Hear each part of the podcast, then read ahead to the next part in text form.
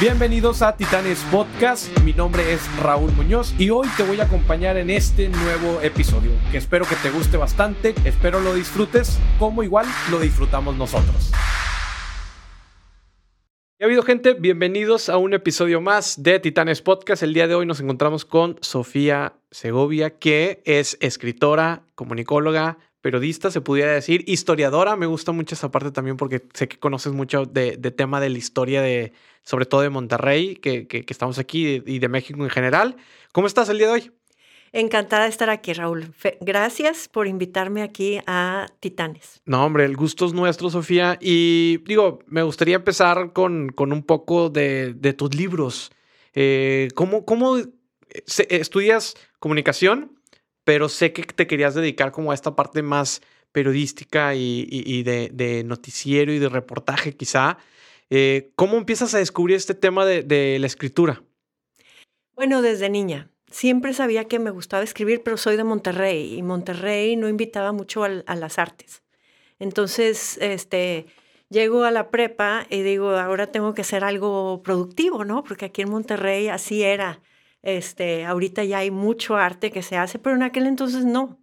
La ciudad era muy distinta y resulta que dije, bueno, pues periodismo. Jamás se me pasó por aquí que yo pudiera escribir novela, que yo pudiera ser novelista, que aquí en Monterrey eh, pudiera ser, ser eh, tierra fértil para novela. Simplemente ni siquiera como que lamenté que no se pudiera hacer. No se me ocurría, porque soy de Monterrey, ¿no? Y resulta que decidí estudiar comunicación porque quería escribir. Me veía a mí misma en el futuro como eh, columnista de opinión. Okay. Porque también soy muy, muy... Eh, me interesa muchísimo la política, la política porque nos cambia el destino en un instante, ¿no? Y, y entonces, pues tenía muy fuertes opiniones en cuanto a, a, la política. En aquel entonces, no es la de hoy, pero era bastante salvaje también, ¿no? Y, este, y entonces, eso es lo que yo creía. Pero resulta que no, no tenía esa madera de, para el periodismo. Y me corregían mucho mis maestros y me decían, es que no le pongas este tipo de... Y yo, ¿por qué si está tan bonito? O sea, yo escribía, me pedían artículos noticiosos o lo que fuera, y yo algún tipo de... más narrativo. switch le daba o lo que sea, y ellos querían que escribiera lo que ellos querían. Y este, tenían razón, no estoy criticando eso, sino que eh, lamento que aún entonces ningún maestro, ni en la carrera, ni en la prepa, este, pudieran decirme que en realidad yo tenía madera de creadora, madera de novelista. Y no, pasaron muchos años todavía antes de que eh, yo descubriera eso y es que llegó el fin del mundo. Se anunció ese primer, el, el primer anuncio del primer fin del mundo de mi vida. porque, han sido varios, han sido, ya, ya, llevamos varios. Ya van varios. Este, ese, en 1999 se empezó a hablar del fin del mundo por el año, 2000. Sí, sí, sí. Y entonces, ¿qué sucede? Como ahora en pandemia mucha gente ha dicho, se detiene, se detiene la vida un poco y voy a tratar de descubrir algo. Que por ahí eh, puede estar, ¿no? Sí, o sea, o, eh, eh, nuevos caminos, o es una oportunidad para volver a empezar, redescubrir cosas o descubrir cosas. En, en ese momento, ¿qué estabas haciendo? ¿Que, que ya estabas terminando, de, o sea, no sé, estabas trabajando, estabas... Mira, por puros proyectos eh, políticos también, porque dirigir alguna campaña por aquí, todo lo de comunicación, lo de imagen de las campañas y así. Eh, alguna obra de teatro local, amateur aquí. Este, discursos, eh, escribía yo como ghostwriter, así, ese tipo de cosas. Pero sobre todo, me casé muy joven, a los 20 años, y pues ya para entonces a los, iba a cumplir 35 en el año 2000, este, tenía 34 cuando estaba todo este, este eh, chisme del, del fin del mundo. Y entonces sí fue una oportunidad para mí de detenerme un poco y de preguntarme qué había hecho yo. Si fuera el fin de la vida, ¿qué tendría yo para mostrar al final de mi vida, ¿no? ¿Qué había hecho? Y resulta que dije, pues mucho, ya tengo mi familia, ya tenía los tres hijos que, que tendríamos, eh, eh, muy bonita familia, era ahí todavía hija, hermana, amiga, este, tenía buenas opiniones, lo que sea. He hecho mucho, pero me di cuenta de que todo era en, en relación a alguien más. Soy la madre de, soy la esposa de, soy la hija de, soy la... Pero que no había atendido lo mío. Y entonces, bueno, ¿y lo mío qué es? ¿Qué es lo mío? Y me di cuenta de que lo mío, lo que me había hecho feliz toda la vida, eran esos cuentitos que se habían quedado en el camino que yo había escrito, que al final de cada año escolar se iban al... al ya a la basura. A la basura con todos los cuadernos, porque pues aquí en Monterrey ni soñar, o sea, se te ocurría, ¿no? Con que este, podías juntarlos y algún día ver qué hacías, ¿no?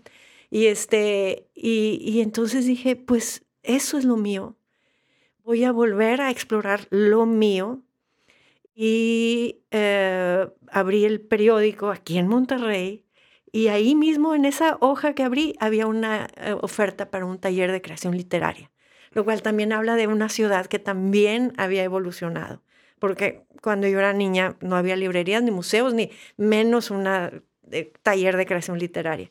Y fui y me preguntaron, ¿de qué se trata tu novela? Y eso fue.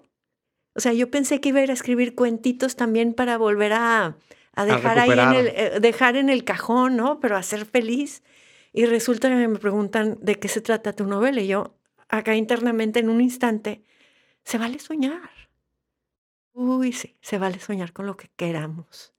Solo que se te tiene primero que ocurrir, ¿no? Presentar así esa chispa. Y ese fue el momento de, mi chispa, esa pregunta, porque a veces en una pregunta ya viene una gran respuesta, ¿no? Y, este, y ahí estuvo mi pregunta y mi respuesta. Eh, seguí en ese taller y en la siguiente clase llegué con el primer avance de mi primera novela, que es Huracán.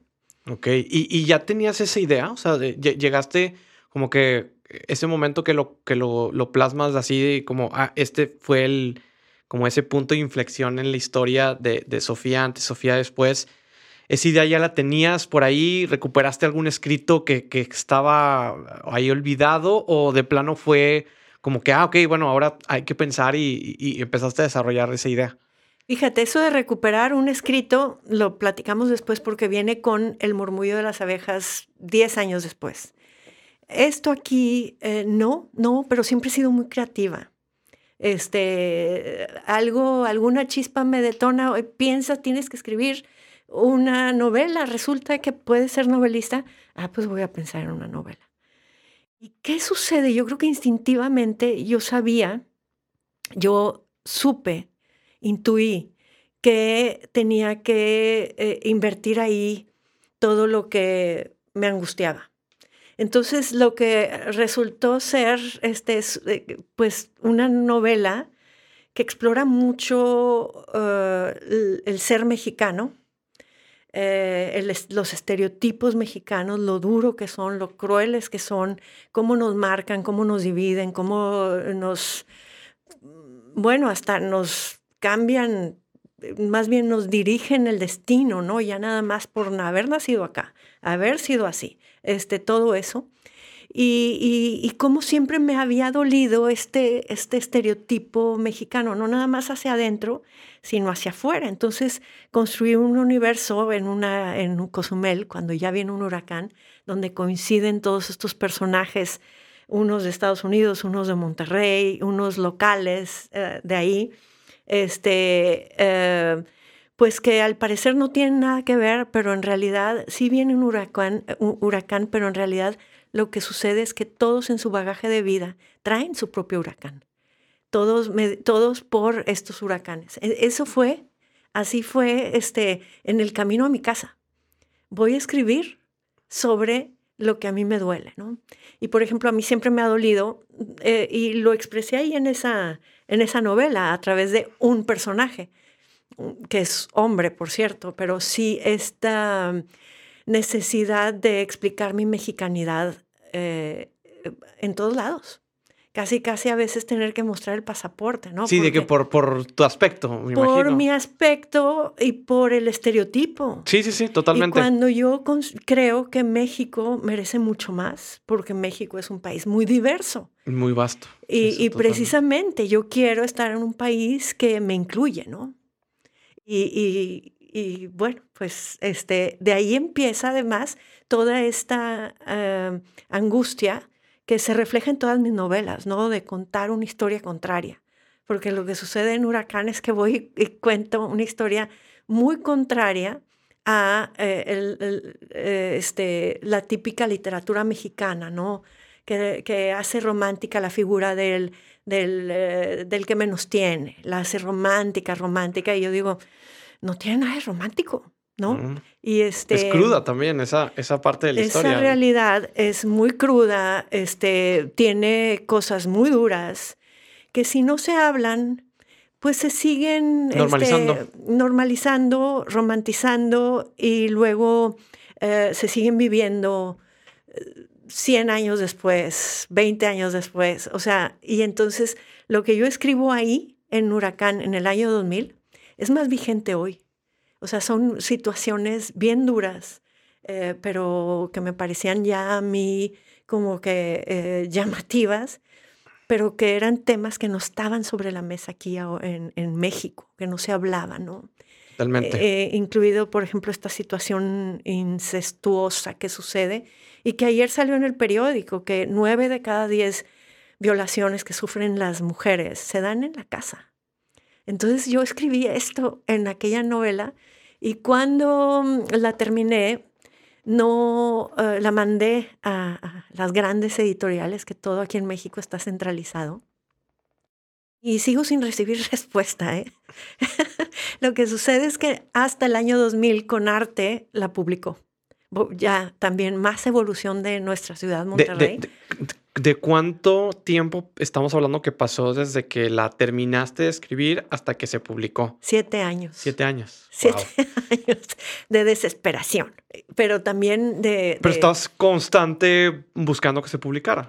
no, no, no, no. Mira, el Internet era otra cosa. Claro. Este, y eso significa muchísimo también porque en el 2003 eh, una novela se mandaba todavía en el manuscrito en sobre, ¿no? Y el sobre decía, esta novela viene de Monterrey, o sea, el remitente.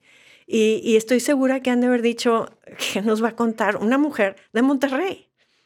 Y México también ha cambiado mucho también, ¿no? Y, el, el, Internet ha cambiado mucho. Ahora mandas y no hay remitente más que tu nombre, ¿no? Y tuve la fortuna de que el murmullo la abrieran, pero Huracán, pues obviamente que no. Y, este, y entonces yo después no supe qué más hacer no había mucho que investigar. Hay procesos. Y también no tenías como una figura en ese momento que dijeras, ah, le puedo preguntar a que ya recorrió este camino, que ya a lo mejor publicó, porque también no había esa apertura eh, local de, en tema de artes. Es que ya había aquí literatura que se hacía, pero estaba muy encerrada en los cerros. O sea, este, habían intentado salir, no funcionaba y se estaba haciendo aquí algo y que sigue muy fuerte, cada vez más fuerte y está muy bien, este mm, eh, mundo literario que hay en Monterrey, que, que, publica aquí, que se mueve aquí y está muy bien. Yo quería pasar los cerros. Entonces no había quien preguntarle cómo hacer esto que yo quería hacer. Yo no quería quedarme nada más aquí. Traspasar. Yo veía mi novela en todos lados, este, con Huracán y luego con El Murmullo, que finalmente sí sucedió, ¿no? Pero, pero ahí sí yo ya tenía ese sueño, ¿no? Y entonces no, no había quien me presentara a nadie. De verdad, una doña nadie este, de Monterrey, este, tratando de tocar puertas en Ciudad de México, en este mundo literario que es, es muy celoso. Totalmente. ¿Y hubo algún, en algún momento de la historia, por ejemplo, donde, donde pensaste en irte a Ciudad de México, considerando este efecto de que, ah, bueno, pues aquí todavía la sociedad es como todavía más cerrada, no está tan abierta a este tipo de, de a lo mejor de, de, literatura, de arte, pero en Ciudad de México ya tenían un, un largo recorrido con grandes autores que hay por allá, eh, eh, dramaturgos, etcétera. Entonces, no sé si por algún punto dijiste, híjole, a lo mejor tengo que irme a Ciudad de México. Es que antes se tenían que ir, inclusive, incluido Alfonso Reyes, se tuvo que ir de Monterrey, ¿no? Este, para poder ser escritor. Y, otros de aquí también que han abandonado la ciudad, yo no, ni por un minuto. Eh, mi vida estaba aquí, yo ya, este, raíces. No ya habías echado raíces.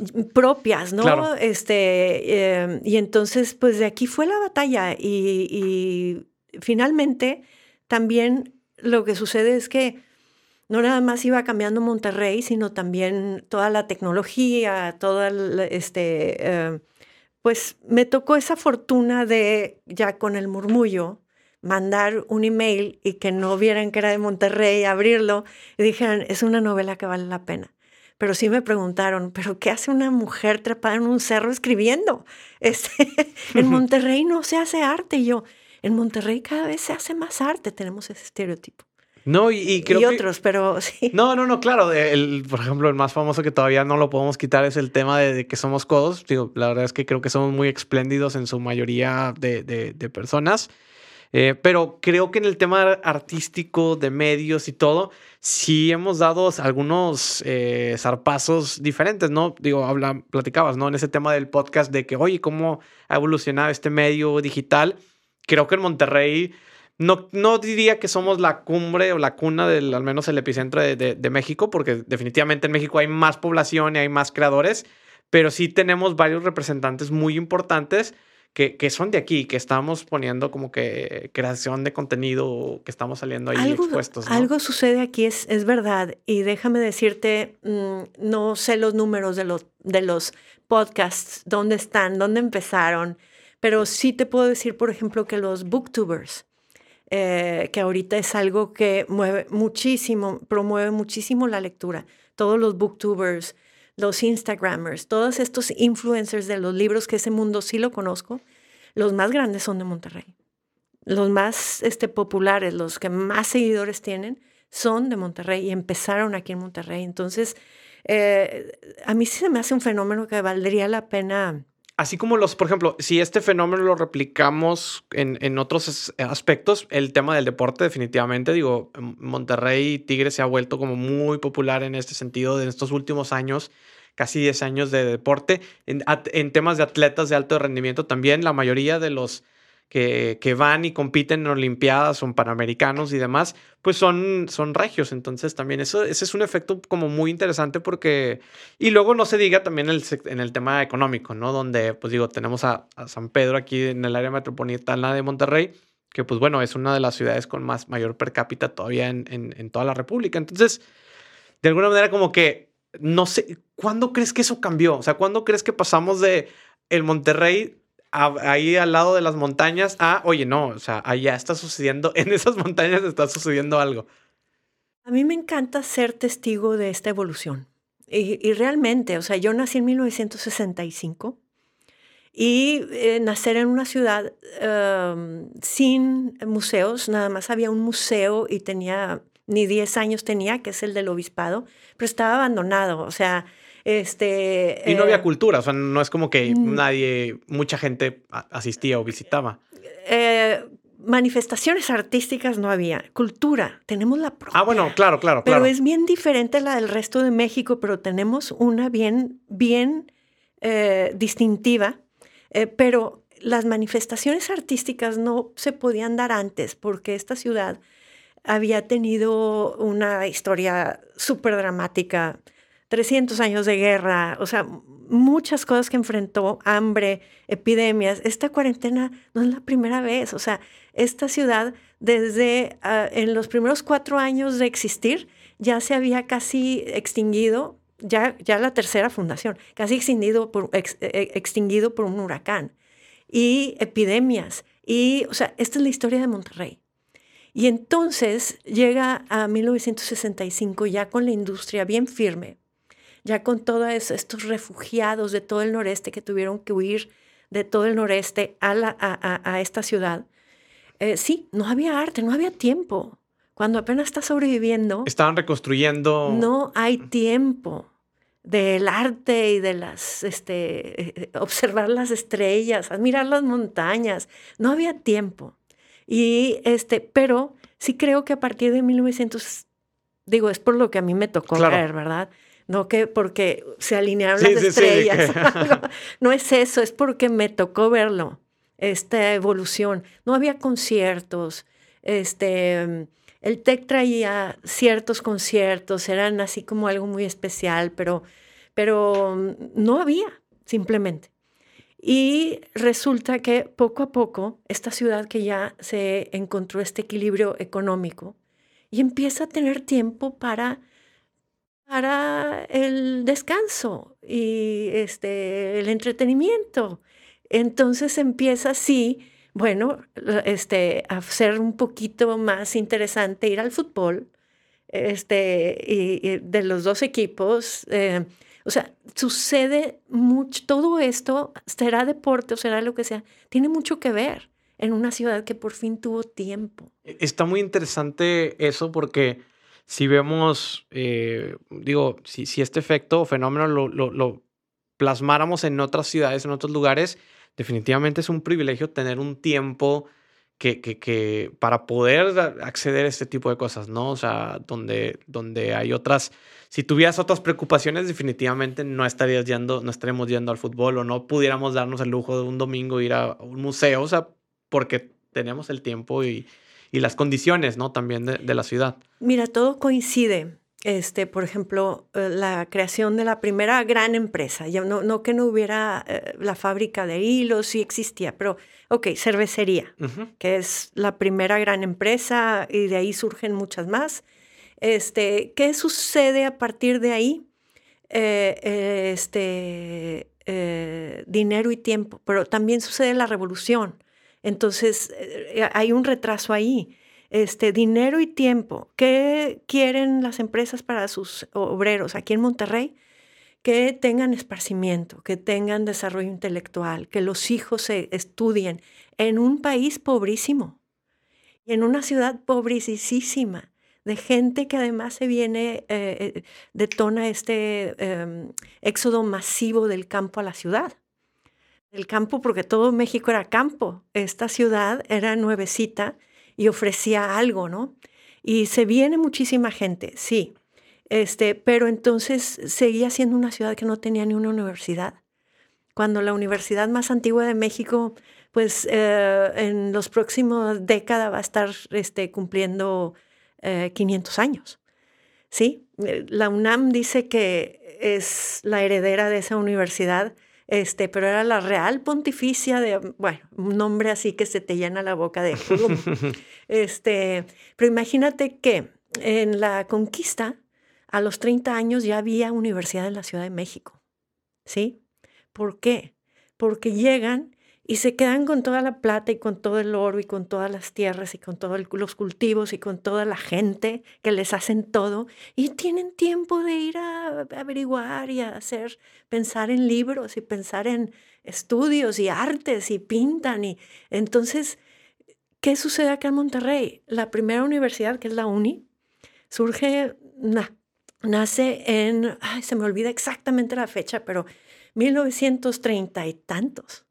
O sea, 400, eh, ah, la matemática ahorita no, pero, pero imagínate, la fundación fue en 1596. ¿Por qué pasa tanto tiempo en esta ciudad sin que haya ni grandes escuelas ni nada? Sí, surgen tardísimo y estamos hablando en comparación con todo México, porque en Zacatecas ya habían tenido todas estas minas y en Querétaro y en San Luis y en, eran riquísimos más al sur. Nosotros no tuvimos nada de los recursos y lo que tuvimos fue una guerra de 300 años. Y entonces, ni tiempo. En el momento que hubo tiempo, fíjate, 30 años después de la creación de la primera, eh, eh, por ahí más o menos, 30, 40 años de la primera empresa, pusieron la primera universidad. O sea, ya había pasado casi casi una generación de... sí, Pero, pero fíjate lo que tiene que suceder. O sea, oigan, hay que organizarnos para empezar a, ser de otra manera, no nada más estar en, estado de supervivencia. Ya tenemos más tiempo. Y también más o menos alrededor salen los, este, los clubes deportivos, estos del cívico, de ahí de, este, perdón, perdón, que se me olvidan los, los nombres, pero, pero no es casualidad.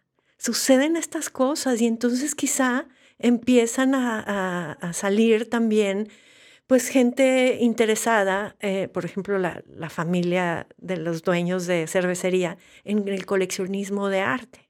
Y después van a ser los que están metidos en todos los museos de Monterrey. Ellos han influido muchísimo, ¿no? Entonces todo tiene que ver. Y eso es lo que a mí me ha tocado ver y apreciar. Eh, ver cómo cuando yo era jovencita, pues no había nada que hacer aquí, no había nada. Deporte ya, pero no había conciertos, no había nada. Y mira ahora, o sea... ya cada vez hay más... Y, y, los grandes eh, grupos del mundo quieren volver, porque aquí además hay un gran público. ¿Por qué se entrega tanto el público de Monterrey? Con tanto entusiasmo. Porque todo le ha costado demasiado.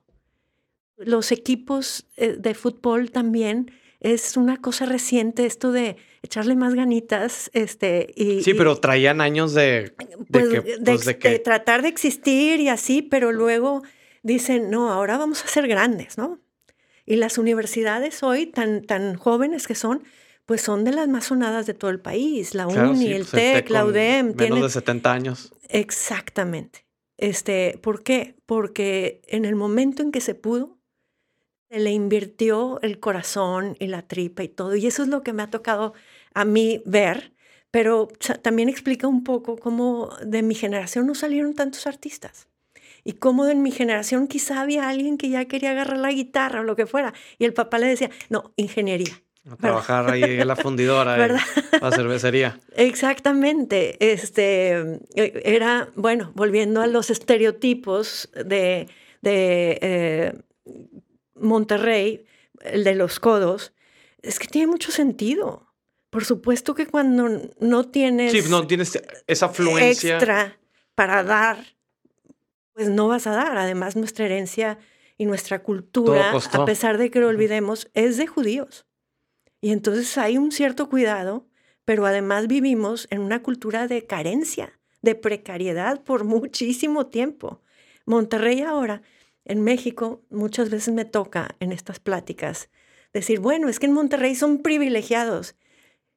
El privilegio se llama sobrevivir y después ponerte a jalar. O sea, Monterrey, Monterrey tiene una historia súper dramática que ha costado muchísimo y yo creo que también por eso hay que recordarlo para saber por qué sentimos tanto entusiasmo por muchas cosas incluido el trabajo, ¿no? Totalmente. Sí, pensaba en eso que, que, yo creo que hace referencia a que por eso somos como una, una sociedad donde pues nos gusta emprender, ¿no? Porque hubo un tiempo que, que yo creo que eh, en ese tiempo donde ya hubo cierta abundancia, donde dijeron, ok, bueno, ahora sí hay tiempo para pensar qué otras cosas podemos hacer. Entonces, como que empezaron a salir, pues ya estos grandes empresarios con, con, con buenísimas empresas y por eso creo que se fue formando mucha riqueza porque hubo ese, como que ese respiro de que, ah, ok, ya están educados y ya hay tiempo para eso, hay recursos, entonces eso genera. Y, creo que también en las generaciones que, que actualmente están, ¿no? Todos como que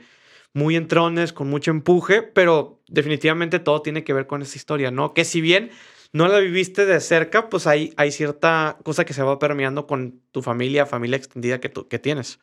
Mira, hay muchas cosas que son, em, y, decíamos hace rato, la identidad es muy nuestra, ¿sí? Esta del trabajo no es casualidad, es histórica. El que no trabajaba no sobrevivía el día.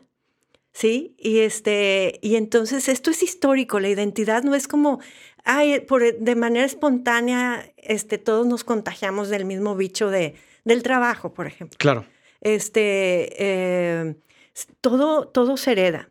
Y, por ejemplo, también se hereda, a pesar de que no contamos esta historia, se hereda de que todos aquí en Monterrey somos campesinos. Y, ahí va. sí, y somos perdedores. Y mucha gente, ¿cómo que somos perdedores? Somos súper ganadores. Bueno, cuando he ido yo a estos foros, cuando, iba, porque... Ya ahorita todo es remoto. a estos foros aquí, este, de 100 personas o más aquí en Monterrey, y, y me gustaba mucho hacer este ejercicio de preguntar, este, mm, que quién es regio. Levante la mano, quién es regio. Y todo el mundo, ah, bien orgullosos, yo soy regio y así. Bueno, ok, digamos que el 90%. Y de ustedes, levante la mano la que tiene, o el que tiene los dos padres de Monterrey. Estamos hablando, mi, gente de mi generación, por ejemplo. Quien tenga los dos padres de Monterrey, que levante la mano. Pues el 30%. Y de ustedes, levante la mano el que tenga los cuatro abuelos de Monterrey. Y dos o tres levantan y les digo, no les creo. No les creo. Nadie es absolutamente de Monterrey. Somos nuevos. Es una ciudad antigua, pero es una ciudad moderna que se tuvo que reinventar. Toda esta gente perdió tradiciones, conexiones, tierras. Llegó y dijo, ok, tengo que reinventar, pero esa siempre ha sido la historia de esta gente. Sí viene de todo el noreste, pero finalmente no es broma que todos tenemos lazos, porque llegamos precisamente a tratar de salvar la vida este, contra la Inquisición, ¿no? Y eso nos llevó a decir, bueno, ya me quemaron todo el ganado, pues ahora voy a tratar de sembrar a ver qué siembro, a ver qué siembro, a ver, qué, le hago por acá. Pero a nunca rendirte, porque ante todo la vida, ¿no? Y eso es lo que eh, también tenemos que entender, tratar de recordar nuestra historia, que México no nos la cuenta, tenemos que hacerlo nosotros, para decir por qué somos como somos y por qué vale eh, nuestra identidad tanto. Y sí vale, es nuestra. No es la del Día de Muertos, porque ¿cómo íbamos a festejar aquí tradicionalmente el Día de Muertos cuando no tuvimos indigenismo, no este, había que comer, y mm, teníamos una cultura, eh, sí, pues criptojudía, ¿no? Un poco una mezcla, ¿no? Sí, pero ¿cómo íbamos a andar este, dándole de comer a los muertos cuando los vivos no comían, verdad? O sea, hay muchas cosas así que en realidad es más importada y de más reciente importación el Día de Muertos aquí en Monterrey que el Halloween. ¿Y por qué? No es porque este, queramos ser Texas, sino que Texas fue nuestro. Luego nos ocupó por dos años Estados Unidos. Tenemos una relación histórica y no hay que lamentarla, ni hay que excusarla, ni hay, simplemente hay que entenderlo, ¿no? Y entonces Monterrey es una ciudad muy interesante. Por eso decimos que, que, McAllen es nuestro. no, pues es en serio. Sí, no, no, por eso, por eso, o sea, e, e, ese ejemplo, ¿no? Eh, eh, está muy interesante porque definitivamente para mirar hacia, hacia el futuro y, eh, en esta deconstrucción de, de, la sociedad que somos hoy actualmente, hay que mirar al pasado, ¿no? Y, entender cómo está configurado y, qué fueron lo, lo, que sucedió para poder como decir, ah, bueno, de aquí somos y, vamos construyendo y digo, evidentemente ya después se, se empieza a hacer como diferentes extractos sociales, que, que, eso es como ah, muy particular. No creo que sea algo particular de aquí, sino en todo el país. Pero sí, sí ayuda como a comprender de que cómo está configurado eh, esa, la sociedad y luego también cómo nos ven allá afuera, ¿no? Con, porque pues siempre es como, ah, vienes, vienes en caballo, vienes en, en, botas o en rancho, o sea, como que, porque, porque justamente, ¿no? Esta parte que decías que, que todos éramos campesinos y pues aquí con el acento norteño de, de, rancho y demás, pues también era como que, ah, sí, son bienes, en, te acabas de bajar del caballo o algo así, ¿no? Oye, en, en, en, reuniones por Zoom que me dicen, ay, es que tu acento, y les digo, yo no tengo acento, ustedes tienen acento, cada quien, ¿no? Totalmente. Oye, Sofía, regresándome un poquito a esto que, que decías de, de el poder de como visualizar y que los sueños sí se pueden cumplir. ¿Cuándo, ¿cuándo detectas ya en, en el proceso de, de, de tu carrera que, oye, esto ya, ya lo estoy palpando un poquito más, ¿no? Porque digo, una cosa sí es materializar ya la obra que hayas escrito o cualquier obra que hayas escrito, pero cuando ya digas, ok, ya están en, en viendo en popa esta carrera, ¿no? ¿Cuándo detectas como ese otro punto de inflexión? Pues mira, este, si se publicó en el 2010 eh, Huracán, yo creo que puedo decir que este, en Conarte, una publicación pequeñísima de mil ejemplares, eh, que sí, este, no era, ahorita podríamos decir, ay, has de pensar que no es, no, pienso que es un gran momento. ¿Por qué? Porque me llevó a escribir la siguiente. ¿Y qué sucedió? Que se publicó mil ejemplares, sí, pero ya, en Monterrey había libroclubes y agarraron mi libro, lo este, escogieron para compartirlo en libroclubes y hubo estas conversaciones. Y de verdad se me llenó el corazón y dije, sí estoy en lo que yo tengo que estar.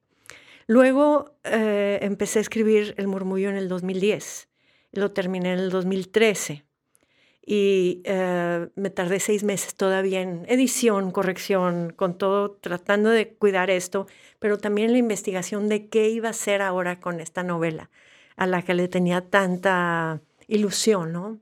Y, este, y decidí, pues sí, volver a intentar mandarla, correr ese riesgo, eh, saber que podría ser frustrante, pero ya con más información porque el mundo había cambiado, ya el Internet te ofrecía mucho más respuestas, ¿no? Y yo ya también sabía un poquito más cómo preguntarle y qué preguntar. Y entonces, em, en esa investigación, mm, encontré cómo a, quién mandarle la novela, este, a dos o tres. Primero dije así, a dos o tres, pero ya con nombre, muy distinto. Y entonces recibí respuesta, la historia es más larga que esto, pero recibí respuesta y y, dos, tres meses después ya estaba firmando el contrato. Pero aquí hay otro momento. Este, porque, bueno, esos dos, tres meses son un momento y luego el momento que voy y firmo el contrato.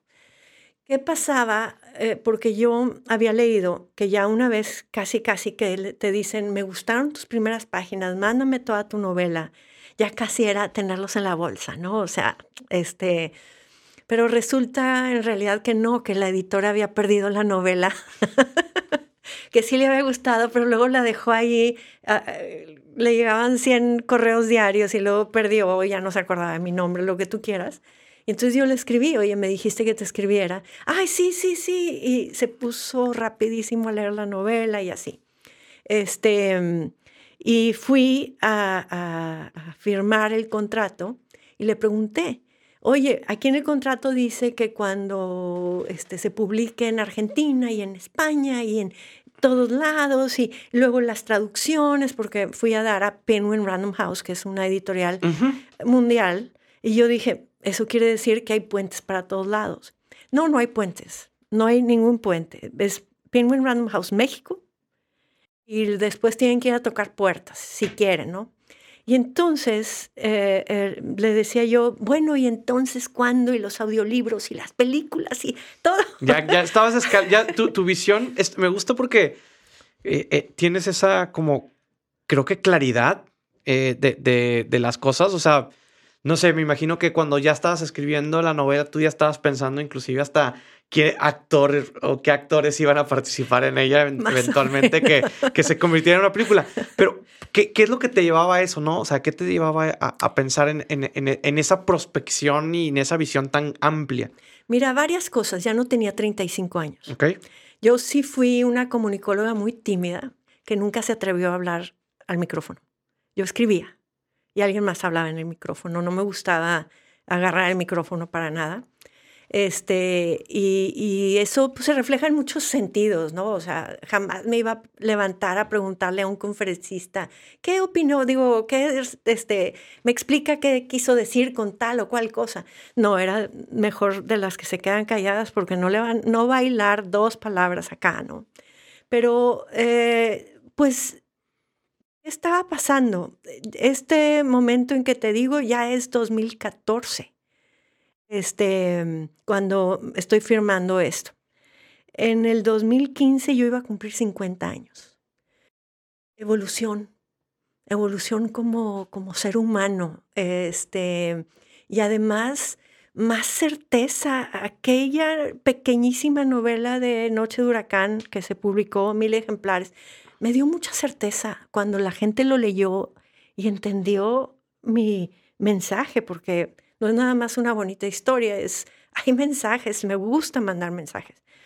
Y entonces yo ya tenía más certeza como escritora, sabía que dependía de la decisión de alguien más y de su centralismo, este, porque la editorial, las editoriales son todo está centralizado, ¿no? Este, pero eh, ya cuando entré en esta conversación, dije, los tengo en la bolsa y entonces fui este, a decirles todo esto, porque en el contrato venía todo esto. Sí me gusta pensar que los sueños son bien bonitos, sobre todo cuando siempre se hacen un poquito más grandes, o sea, un poquito más para allá, ¿sí? O sea, el sueño cumplido y luego, o sea, que ya no vale o qué, no, no, el sueño siempre me gusta, por lo menos en el sueño, en, este camino de sueño en el que yo voy, eh, me gusta pensar que no tiene fin. Y, este, y resulta que en este momento que estaba ahí con, con mi, la que después sería mi editora y sería una gran amiga y todavía lo es, este, mucho más joven que yo, eh, muy, muy buena editora, pero todavía muy joven persona, ¿no? Y, este, y entonces le dije, y, todo, y todo, y la película, y me dice, mira, Sofía, no son promesas, es planes de contingencia, o sea, ya está todo, todo cubierto en el... Pero dice, pero no pasa, nunca pasa nada aquí en México. En ningún lado nos agarran nuestras novelas. Tienes que ser fulanito de la... De tal, de tal. para que te quieran publicar. O bueno, vender más de 15 mil ejemplares y luego ya veremos. Y este, eh, pero, ya, pero no te hagas ilusiones. Y las traducciones, mucho menos. Y le dije, ¿sabes qué? Yo sí veo mi novela en todos lados.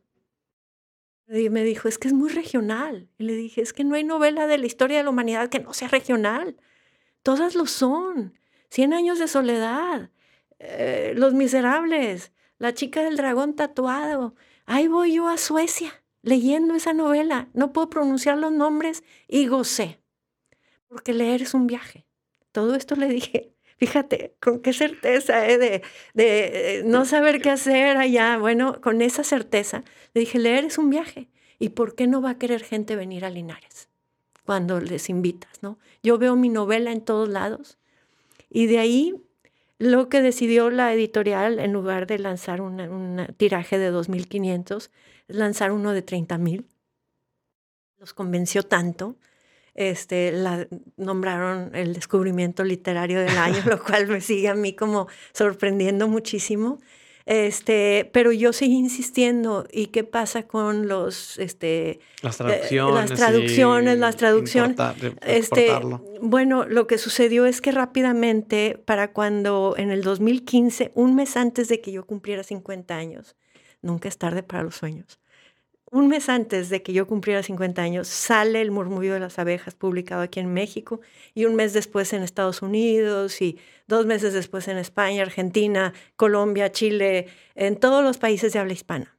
Este, y entonces, pues sí se hizo un, eh, pues agarró mucha fuerza desde el primer instante. Entonces te digo que ese es otro momento muy importante en mi vida. O sea, no fue el momento en que lo hizo, pero fue un momento en el que yo lancé esta, este manifiesto, ¿no? Yo veo mi novela en todos lados.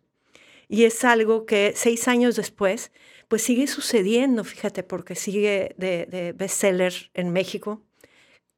Y bueno, este, hoy me llegó, hace ratito venía para acá y me llegó el contrato para la traducción al rumano y el otro día al farsi y así. Bueno, ya van 18 idiomas en que ya está traducida o se va a traducir, o sea, ya con contratos este, firmados y así.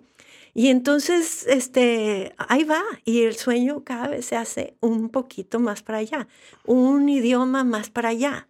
O sea, llega uno y, vivo también con esta consigna, vivir en el agradecimiento, vivir este, sabiendo, y yo creo que esto es porque todo empezó a mis 50 años, en realidad mi carrera, así como es ahora, empezó a los 50, más que a los 35, a pesar de que hice mis pininos. Claro, claro, claro. Este, y, y, saber todo lo que costó, o sea, no llegó en automático, no se me dieron las cosas por compadrazgos. O... Porque muchas veces e, e, eso es lo que pasa, ¿no? Creemos que cuando una persona como que ya tiene el éxito, que, que, que digo, es súper subjetivo, creemos que es por, por ayudas o porque, ah, es que tú pudiste porque... Por privilegios. Por privilegios, ¿no? Entonces... Como decíamos de Monterrey. Pero, pero eh, si vamos atrás, pues digo, si estás hablando que desde los 35 y hasta los 50 consideras que, que es cuando empieza, cuando empieza la carrera, pues estamos hablando de que gran trabajo de, detrás para que llegara a eso, ¿no? Porque si apenas creo que a los 50 empezaras a escribir la primera historia, la primera novela, que hubieras tomado el primer taller eh, de creación literaria, pues entonces no sé si hubiera sido los 50, ¿no? Pues este, no, quizá hubiera sido un poquito después, este, pero nunca es tarde. Y lo que sí te puedo decir es que, ok, si empecé, podríamos decir, ay, qué tarde empezó, llegó tarde el sueño. Sí, pero creo que para cuando llegó el sueño, yo llegué a ese momento muy preparada porque nunca había dejado de leer, nunca había dejado de em, ejercer la imaginación, ¿no? Este, en, en lo, todo lo que hacía, que hice pues cositas muy que me siguen llenando el corazón, ¿no? O sea, siempre me gustó todo lo que hice y esa es otra cosa que nunca hago algo que no me deje contenta. Entonces me dicen siempre, ¿cuál es tu novela favorita? Peregrinos, Huracán, eh, El murmullo de las abejas. En todas invertí todo lo que tenía que dar y en todas encontré la respuesta que mi angustia me llevó a encontrar, ¿no? Y, y eso es lo que dices, aquí yo ya terminé bien. Claro.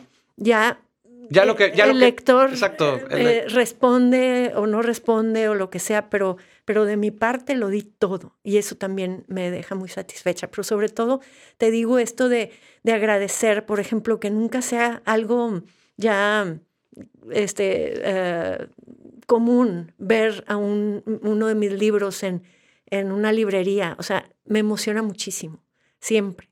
Y es un gran propósito que tengo esto de no perder ese... Esa chispa en la que sientes, ¿no? Sí, esa, esa chispa que sentí aquella vez que me preguntaron de qué se trata tu novela, ¿no? Y, y, ser tan compradora de novelas y ser tan visitadora de librerías este, y salir con tantos libros y decir, ay, ahora mis libros viven en las librerías y en las casas de los lectores. Me emociona mucho. Totalmente. Eh, ¿qué, cómo ves hoy en día en perspectiva, a, diferencia de, de, cuando platicamos de todo este recorrido, de cómo, cómo se ha transformado el tema de, la, de, de las artes, de la expresión artística, de autores, de escritores y demás?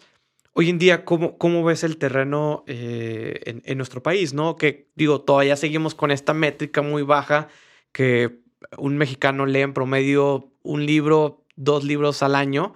Entonces, e, en tu caso, digo, sé que la comunidad de, de lectores pues ya es la que es y, y, va, vamos teniendo nuevos adeptos, inclusive generaciones nuevas también, pues ya vienen con otro también chip de que sí hay unos que leen, otros definitivamente las redes sociales, el internet, videos ahora ya se vuelve más popular, audiolibros que empieza también como a detonarse esta parte de los audiolibros. ¿Cómo, cómo ves este, este, esta sensación en la industria literaria? Fíjate que se quejan muchísimo de lo poco que se lee en México y sin embargo eh, yo le digo a mi editorial, ya no digas, en México no se lee, sino di, en México cada vez se lee más, porque esto es verdad. Es, este, yo lo he visto en estos seis años, definitivamente, pero además lo he visto en mi vida. O sea, aquí en Monterrey no se leía em, para el año 1999-2000, porque yo escribí Huracán con bastante miedo, porque estaba hablando de temas muy duros. Y dije, yo voy a escribir esta novela y la gente se está asustando con su primera lectura, que es Da Vinci Code. O sea, que son novelas muy distintas, pero a lo que voy es, eh, eh, este, sabes leer, pero en, un, en una lectura poco sofisticada, quizá batallas para distinguir lo que es ficción de lo que no, ¿no? Y aquella novela enfrentó a muchos nuevos lectores con, con esto de, este, me están haciendo dudar de mi fe o este, es un autor gringo que está divirtiéndose contando una historia. ¿Verdad? Este, eh, bueno, pues sí me daba miedo entonces eh, eh, y, creo que Da Vinci Code y Harry Potter llegaron a esta ciudad en particular, pero creo que al mundo, ¿eh? Al mundo ah, entero. para hacerlo disruptivo. A crear muchos lectores. Sí, yo, yo recuerdo. Todas las edades. Yo recuerdo haber leído justamente Da Vinci Code en, en, mi, en la prepa Eh, antes no, digo, la verdad es que soy de poco... No quiero decir que de poca lectura, porque, por ejemplo, blogs, entradas, artículos, la verdad es que me encanta leerlos, pero así agarré un libro, la verdad es que yo creo que en esa edad tenía a lo mejor unos 16 años, que fue cuando sale ese libro, en el, estamos hablando 2000, quizás 2002, que yo lo leí, 2003 a lo mejor, no sé cuándo se publique. Sí, un poco antes, pero da lo mismo, pero, es cuando te Pero llegó el libro, y, y yo recuerdo así, me lo aventé, yo creo que en una semana, una cosa así, cuando, porque se me hizo muy entretenido. Es un page turner, o sea, sí te, te lleva de un misterio a misterio, resuelven tal cosa, pero surge otra cosa.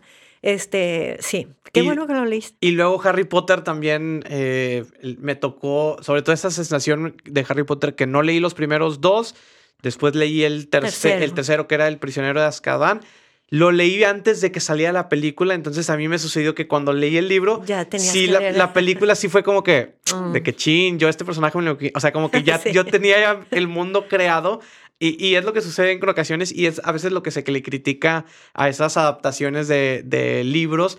Porque digo, pero ya después que lo pones en perspectiva, estás hablando que es una adaptación interpretada por el director, ¿no? O sea, si él entendió una cosa, pues es lo que él entendió y pues no se puede. Es que son dos lenguajes muy distintos y se necesita un muy buen traductor. No todos los traductores del lenguaje literario al lenguaje cinematográfico lo logran, ¿no? Sin embargo, hay unas buenas y hay unas películas que superan al, libro. Claro, sí, sí, Como Princess Bride que este, bueno, es magnífica película, pero, pero bueno, entonces así es como eh, yo sí veo que aquí en Monterrey en particular se detona, pero a partir de hace seis años lo he visto muchísimo. Se han multiplicado los libroclubes de una manera eh, de verdad, o sea, ojalá hubiera un censo, pero no lo hay, no lo hay. Y también se, se han multiplicado, creo, los autores independientes que ya, ya publican sus propias obras y, y, a lo mejor hacen un tiraje de mil libros, pero digo, esos mil libros, si se los compartes a tu familia que a lo mejor no leía ni siquiera un solo libro, pues mínimo te van a hacer el favor de leerlo. Oye, colocar mil libros es dificilísimo. Mil libros es, es un chorro. Sí, sí, sí. Como independiente, porque yo lo contemplé y dije, mm, o sea, tengo mucha gente que me quiere, pero no suficiente ni para 100. Pero, es que creo que ese es el, como que el mínimo, uno de los mínimos tirajes que te, que te imprimen. Ah, Digo, ahorita creo que ya hay menos, ¿no? ya creo que de 100, ¿no? 500 y así. sale carísimo publicar, este, imprimir un libro, pero hay muchas otras maneras de publicar, digitales o, o, o, imprimir bajo demanda aún en Amazon. Esto, tú hay, libros que los colocas ahí, están en digital, pero alguien lo quiere en libro físico y lo pide en físico, pues Amazon lo imprime. y se tarda un poquito más, pero sí, sí, sí, sí, conocí ese proceso de, que ellos mismos se, está se padre. Yo creo que esto también está muy bien, esto de atreverse a escribir y, y, que se democratice eso.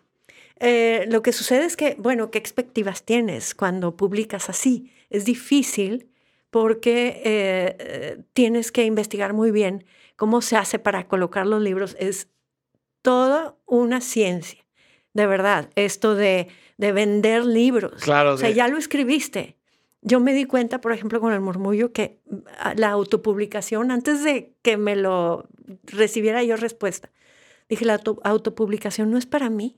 No es porque yo no sabría ni tendría la, el arrojo para ir a pararme enfrente, no sé, este... Claro, no, es porque se necesita mucho...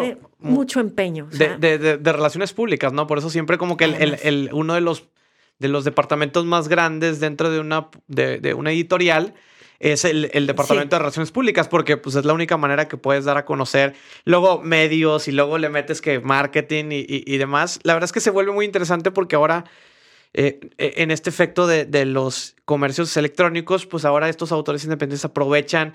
Por ejemplo, muchos de los autores independientes también son quizá de estos creadores de contenido, influencers, que, que, que, vemos. Entonces ya tienen como un pool muy grande de gente y tiene su, como todos sus vehículos, plataformas. Entonces ya al momento que, que hacen un libro, de alguna manera tienen una base sólida que dices, bueno, se van a colocar los, el tiraje que haga limitado y de ahí pues vemos cómo funciona. Bueno, hay gente que tiene muchos seguidores y claro que sí, y, muchas editoriales buscan a ese perfil para decirles, escribe un libro, vamos a vender mucho, ¿no? Y este, entonces, e, eso es algo que está sucediendo.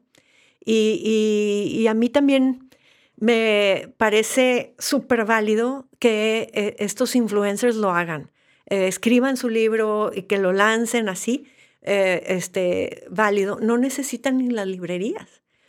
No necesitan todo lo que el, este, el entramado así que hay este, detrás, de, toda la industria. Tú ves un libro en una librería bien colocado, hay una historia detrás y para que un llegara ahí. negocio y un este contratos legales cientos de personas detrás de un libro puesto en una librería y no lo no lo sabemos los lectores no claro. Este, pero entonces sí hay manera de, de este, saltarse eso, pero necesitas tener esa plataforma ya para poder vender un libro bien. Y por ejemplo, lo que a mí me preguntan mucho es que me gustaría autopublicar. Bueno, antes de autopublicar, consíguete una buena editora, porque eso también es el error que cometen los que autopublican. Yo creo que todo el mundo tiene derecho a escribir, pero nadie puede escribir un WhatsApp que no necesita una editora. claro, ya, después que lo mando, lo lees, híjole, híjole, creo que aquí no se entendió la coma, o sea. Sí, exacto. Escribir es corregir. Increíble, hasta en un mensajito de WhatsApp, ¿no? Y este, no le pusiste un acentito acá y se entendió. Ya se entendió completamente diferente. Este, entonces, esa sería mi recomendación. O sea, con valentía a seguir el sueño y a darle. Pero sí investiguen muy bien y ahorita Google lo responde todo. te da hasta fórmulas para, primero haces esto y lo colocas así, le haces así, pero no hay fórmula que te den que no te va a implicar trabajo. no, y tampoco es fórmula mágica, digo, digo, te puede pasar que ese hitazo que se lo lee a alguien el manuscrito o algo y que diga, oye, esto está muy bueno y de ahí se, se explote todo, pero cuántos, digo, pero, pero cuántos de esos, ¿no? Digo, en el caso de Jake Rowling se tardó, creo que bastantito tiempo en lo que escribe Harry Potter y lanza y publica el primer episodio. Pero, pero ella no autopublicó. No, no, Simplemente luchó, luchó, no tenía esa opción. No, porque no tenía recursos también para poder autopublicarse. Y, tecnológicamente no existía, ¿verdad? Ahora sí. Pero la cosa es, imagínate, como autor, y por eso ahí va mi recomendación otra vez, subrayenla. Escribir es corregir. Y si no estás dispuesto a que alguien te corrija lo que escribes, porque me he encontrado gente así, mejor ni publiques porque lo que va a pasar es que eh, cuesta el mismo trabajo publicar una gran idea mal escrita que una gran idea bien escrita, ¿sí? Y, vas a tener que seguir la fórmula y vas a querer que ir a vender y no sé qué. Y lo que sucede es que la gente abre un libro mal escrito y, se nota, ¿no? Entonces ya si vas a publicar, autopublicar, hazlo, pero hazlo bien. Totalmente. Y entonces tienes que saber que no, no somos perfectos. Nadie escribe perfecto a la primera vez. Todos necesitamos un editor.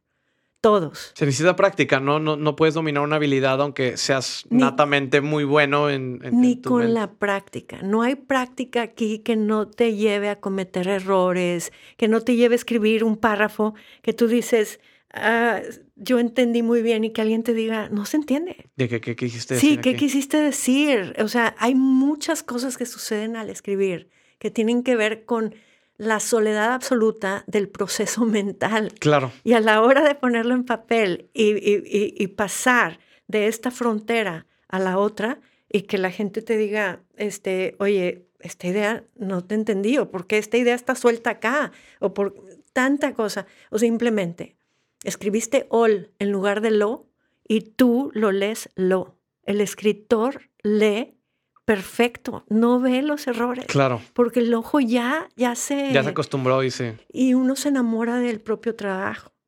Y se necesita. Como de los hijos. Como de los hijos, que, todos creemos que son. No, todavía más. A los hijos sí le podemos ver este. Defectos. Te voy a llevar a que te arreglen los dientes o algo. pero, pero no, no, no. Es algo. Es, es, de verdad, esto es algo. No creas que es aquí local. No, esto es algo universal. Claro, y, digo, también, por ejemplo, ¿dónde, y con esto igual y para, para ir cerrando, hasta dónde está ese punto de la perfección de decir, híjole, es que la obra tiene que estar 100% buena y ya la publico, porque hay muchas obras que se quedan así, ¿no? En ese sentido de que, oye, pues es que todavía más correcciones y oye, es que no, fíjate que todavía faltó acá otra vez. O sea, me imagino que hay obras donde pasan mucho tiempo y que no se publican por ese hecho de estar buscando como esa perfección absoluta e, y, utópica que pueda existir, ¿no? Bueno, ¿en qué momento? Porque un autor puede no querer soltar su novela hasta que la vea perfecta. Claro. ¿Verdad? Y perfecta y perfecta y luego encuentra el all cuando siempre había leído lo que había eh, creído que había escrito, ¿no? Y, y se frustra o lo que sea. Pues como autor yo sí creo que hay que mandar este, las obras a los editores de un estándar alto, pero, eh, y por ejemplo, yo para esto, antes de mandarla al, editor, tengo mis lectores beta que me, y les doy pluma roja y marcas para que vean cosas y me ayuden, porque yo ya no veo, ¿verdad? Y, este, y luego que, luego de esto, mandarlo al editor y el editor mismo también, eh, hay un proceso de cuatro pasos. O sea, son, y, no es nada más el puro editor, el editor después lo manda a otro y a otro. Y como para revalidar de que si no se le pasó algo. Porque se necesitan diferentes ojos. Y aún así se van eh, errores, ¿no? Este, sí, por eso vienen esas reediciones de la segunda reedición y ya empiezan ahí. Y luego de qué perfección estamos hablando, porque no es nada más gramaticalmente o, este, tipo ortográficamente, también la perfección de la historia, ¿no? Y siempre, este, para mí esa es muy importante, que no quede cabo suelto, que no quede algo que no se entiende, que no, que no te escriba un, un lector y te diga, se te olvidó esta historia que quedó la ahí. La flor tirada esa que tenías que haber metido al jarroncito o lo que sea, ¿no? Eh, yo, eh, eh, ahí esa es la perfección que yo busco. Claro. la otra también, pero tiene que venir, pero de cajón, ¿no? Pero esa es la perfección que a mí me, me llama muchísimo esto de, de entregar una historia redondita, sin filo, sin... oye, Sofía, en ese sentido que decías de que, que, la historia no quedara como suelta, ¿lees tú tu última, o sea, la, la obra ya publicada? O sea, porque, por ejemplo, como en este caso de los algunos actores que no ven sus películas ya una vez que se publican, porque como que de pronto es como que, híjole, es que aquí pude haber hecho esto, otro. Sea, ¿tú, tú tienes ese, ese proceso de, de reflexión? Sí, sí la, la, leo y como, bueno, por ejemplo, digo, a mí lo que más me gusta son las reuniones también con los lectores. Entonces es algo, en, este, estoy en conversación constante sobre mis obras, analizando y comprendiendo mis obras todavía después. Este, entonces es algo que me parece fascinante y no tengo yo esos dramas así de, este, ya la hice y ya, este, no, no, no, no, me sigue gustando descubrir cosas nuevas ahí o, o, este, redescubrir cosas que intuí yo cuando no habían pasado y que ahora están pasando. Y como, esas predicciones, ¿no? todas mis novelas resultan muy predictivas, todas. En Huracán está un gringo que, que este, lo escribí en el año 2000, pero es Trump.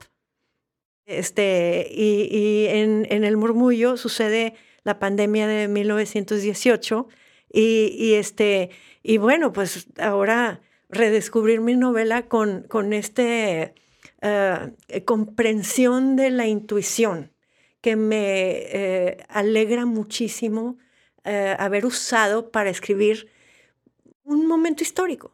Sí, pero es un momento histórico y no soy yo la predictiva, la historia es la predictiva. Claro. O sea, con la observación del mundo, este, podemos, como, y, del pasado, podemos intuir el futuro.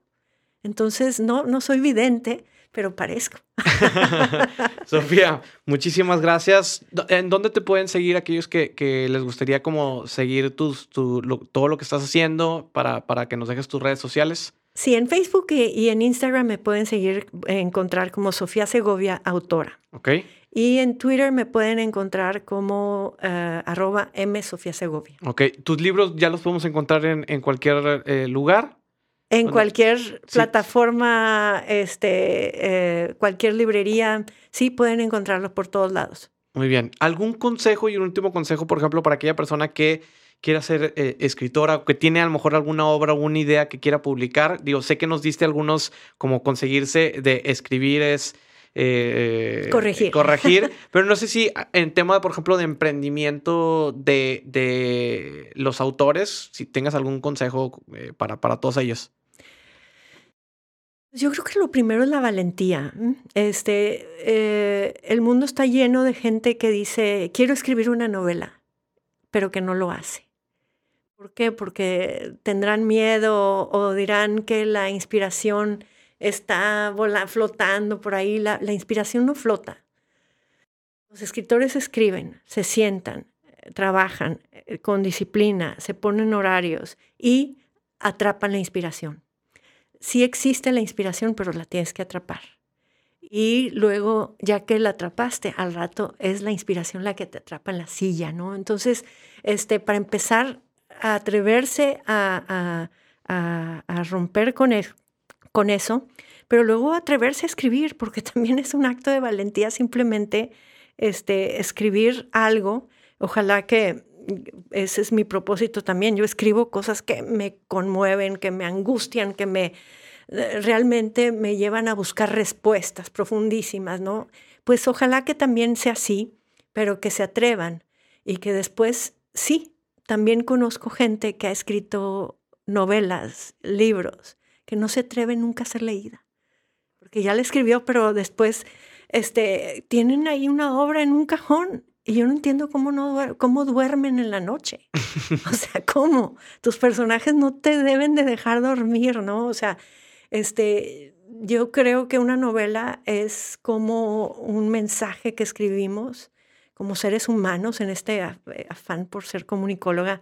El, eh, somos el emisor, la novela es el mensaje y si no llega un receptor, rompe lo humano, ¿no? O sea, hay una frustración ahí tremenda. Entonces, este pues la valentía, definitivamente, la disciplina y, sí, esta idea de, atrapar la, inspiración. Me gusta.